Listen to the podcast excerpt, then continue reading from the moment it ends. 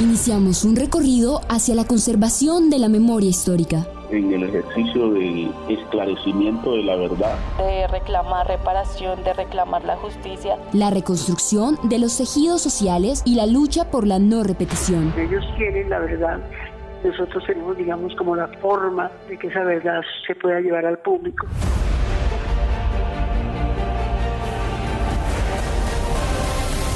Fragmentos por la verdad un podcast de Contagio Radio, para la Alianza Periodismo de Verdad.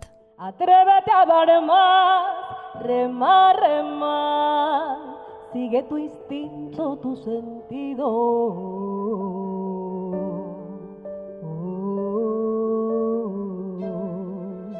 Aunque tristeza tenga el alma, siempre hay algo que contar la violencia sexual por cuenta del conflicto armado ha sido a lo largo de la historia uno de los temas tabú, lo que la ha convertido en el delito más invisible en el marco de la guerra que se ha vivido en Colombia.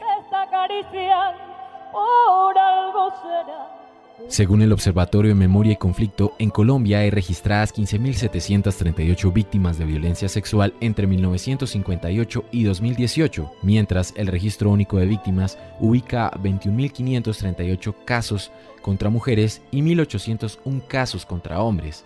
Sin embargo, solo hasta ahora comienza a recopilarse información que denuncie este crimen. Aquí estamos, hacemos parte de la construcción de este país, estoy construyendo desde mi dolor un país mejor para que no se tienda a repetir. Yolanda Perea, lideresa de Río Sucio Chocó, es una de las representantes de Arrópame con tu esperanza, iniciativa que reúne a 40 organizaciones que vinculan alrededor de 600 hombres y mujeres víctimas de violencia sexual en cerca de 200 municipios. Esta es una propuesta que nace desde los territorios donde se están tejiendo colchas con las que las víctimas plasman en sus creaciones lo vivido en el marco del conflicto armado.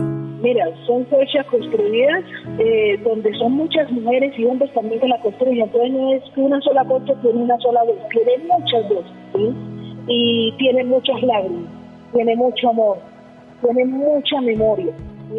Y eso es lo que buscamos que el país sepa, qué es lo que ha pasado aquí, qué es lo que ha pasado aquí, que lo que buscamos no repetición. De cara a un delito que invade la privacidad e intimidad de sus víctimas, la Comisión de la Verdad comenzó a trabajar junto a mujeres y personas LGBTI que vivieron en carne propia esta experiencia y a través de su mandato reconocer su dignidad y sus testimonios vitales para construir el informe que será entregado al país. Estas violencias se inscriben también en aquello que el Centro Nacional de Memoria Histórica ha denominado escenarios de disputa, de control territorial e intrafilas, y tienen impactos inimaginables en el nivel físico y emocional, en el nivel individual, familiar y colectivo, y en la especificidad de las mujeres indígenas, negras, palenqueras, raizales, campesinas, urbanas, jóvenes y adultas.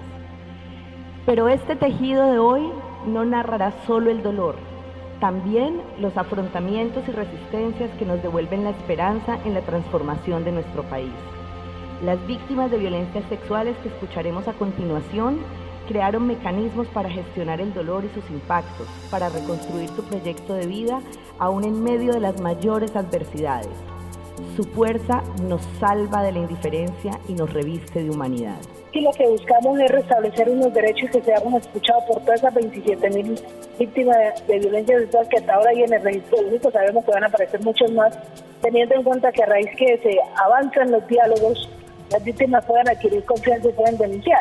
Y se puede ir construyendo desde la memoria qué es lo que ha pasado en este país para que no se repita. Este desafío por la verdad implica ahondar en no solo los significados de las violencias sexuales, sino también en su relación con otros delitos como el desplazamiento, el secuestro o el reclutamiento.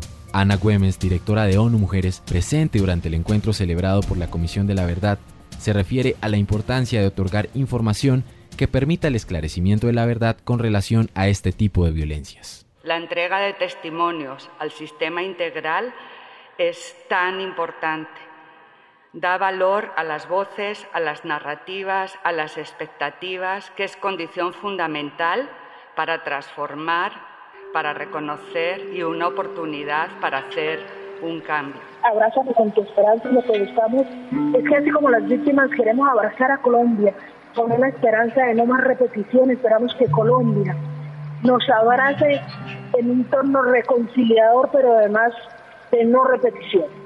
esto nos permita avanzar conjuntamente en un país donde las voces maltratadas en el marco del conflicto armado seamos escuchados cada día más. Abracemos el dolor, el dolor de las víctimas y el dolor que cada uno de quienes estamos escuchando sentimos, no nos avergoncemos ni le tengamos miedo, abracémoslo como colectivo, como nación. Lo no dicho no corresponde necesariamente al olvido. Las experiencias de violencia suelen estar asociadas a profundos silencios que a veces duran décadas o toda la vida. Quiero sembrar una voz de esperanza en los rincones de la tierra mía. Quiero sembrar una voz de esperanza